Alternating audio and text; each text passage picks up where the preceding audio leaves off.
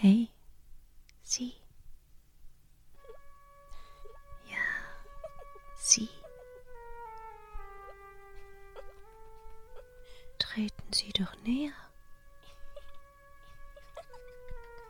Seien Sie willkommen in der psychonautischen Märchenfabrik.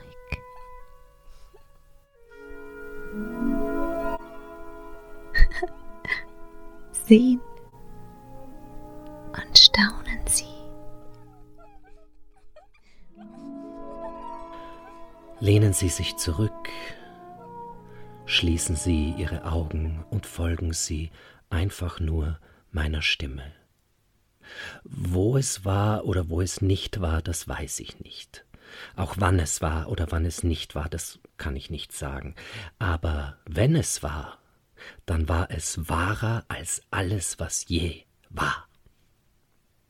Es waren also einmal zwei Bonhomme, zwei gute Menschen. So nannten sich selbst die Ketzer im Mittelalter, die Katharer. Die Katharer, das war eine ganz eigenartige Glaubensgemeinschaft. Sie waren Christen, aber sie glaubten an zwei Götter. Sie glaubten, es gebe einen guten Gott, einen Gott des Lichtes, einen Gott der Helligkeit und aber auch einen bösen Gott, einen Gott der Finsternis, der Dunkelheit, ähnlich wie die alten Perser etwa 1500 Jahre früher, die Magier, die Zarathustra-Religion. Und der böse Gott, der hatte die Welt erschaffen, als Gefängnis für die Seele. Und Bestimmung der Seele wäre es, nach dem Glauben der Katharer, sich aus diesem Gefängnis zu befreien.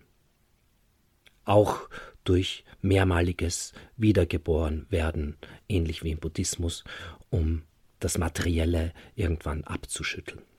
So, aber das nur nebenbei. Unsere zwei guten Menschen waren auf Wanderschaft. Sie waren dabei, heimlich zu missionieren, und das war sehr anstrengend und auch sehr gefährlich, denn die Inquisition hätte sie, wenn sie verraten worden wären, natürlich liebend gern auf den Scheiterhaufen gebracht. Und auf ihrer Wanderschaft, da kamen sie an einen Bach und beschlossen, da etwas auszuruhen. Sie setzten sich ins Gras, und der eine der beiden schlief ein, der andere blieb aber wach.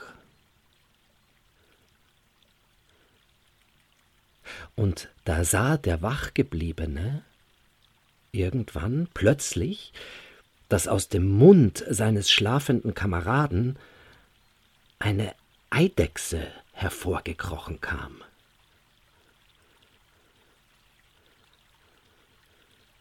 Und diese Eidechse schaute sich kurz um, lief dann über den Körper des Schlafenden hinunter zum Bach und überquerte dort den Bach über einen Ast, der da so quer hinübergelegt war. Und auf der anderen Seite, da lief sie zu dem Schädel eines Esel. Der Wachende hatte den noch gar nicht bemerkt. Da lag so ein Schädel von einem Esel, der wahrscheinlich dort verendet war.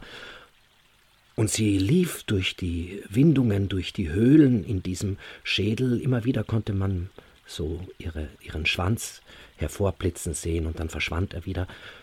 Und dann kam sie aus dem Schädel heraus, lief zurück ans Ufer des Baches, über den Ast zu dem Schlafenden und wieder hinein in seinen Mund.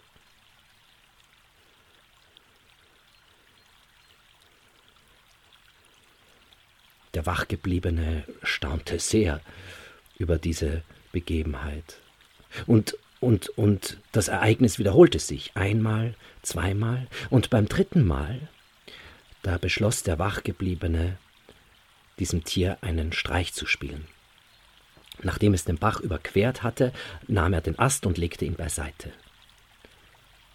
Die Eidechse lief wieder durch den Eselsschädel, und als sie herauskam, konnte sie den Bach nicht mehr überqueren. Sie lief am Ufer aufgeregt auf und ab, und der Schlafende begann nun plötzlich zu strampeln, um sich zu schlagen, zu stöhnen, zu ächzen. Der Wachende versuchte ihn aufzuwecken, aber es gelang ihm nicht. Er schlief sehr, sehr tief, trotzdem. Aber das, das Um sich schlagen, das Trampeln, das äh, sich hin und her wälzen, das wurde immer stärker, es wurde immer mehr. Und der Wachende, der konnte ihn einfach nicht aufwecken. Also nahm er den Ast und legte ihn wieder quer über den Bach. Die Eidechse lief über den Ast und kletterte wieder in den Mund des Schlafenden hinein. Und der Schlafende wachte nun auf.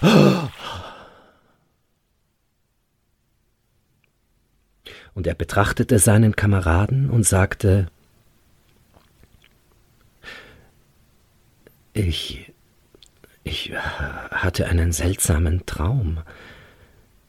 Ich ging über eine Brücke und überquerte einen großen Fluss, und auf der anderen Seite des Flusses, da war ein, ein Palast, ein großer, wunderschöner Palast, und ich betrat den Palast und wandelte durch die Gänge und, und ging in die Zimmer hinein, und, und ein Zimmer war schöner als das andere, voller Edelsteine und Gold. Die Zimmer strahlten und, und leuchteten. Es war wunder, wunderschön. Aber als ich aus dem Palast herauskam, denn es war Zeit, irgendwann zurückzukehren, da war die Brücke plötzlich verschwunden und ich konnte nicht mehr zurück zu dem Ort, von dem ich gekommen war. Ich, ich, ich, äh, ich, ich bekam Angst und, und dann, dann wachte ich auf. Und die beiden setzten ihre Reise fort und sprachen nicht mehr über dieses Ereignis, das ihnen da begegnet war, aber sie konnten es auch ihr Leben lang nicht mehr vergessen.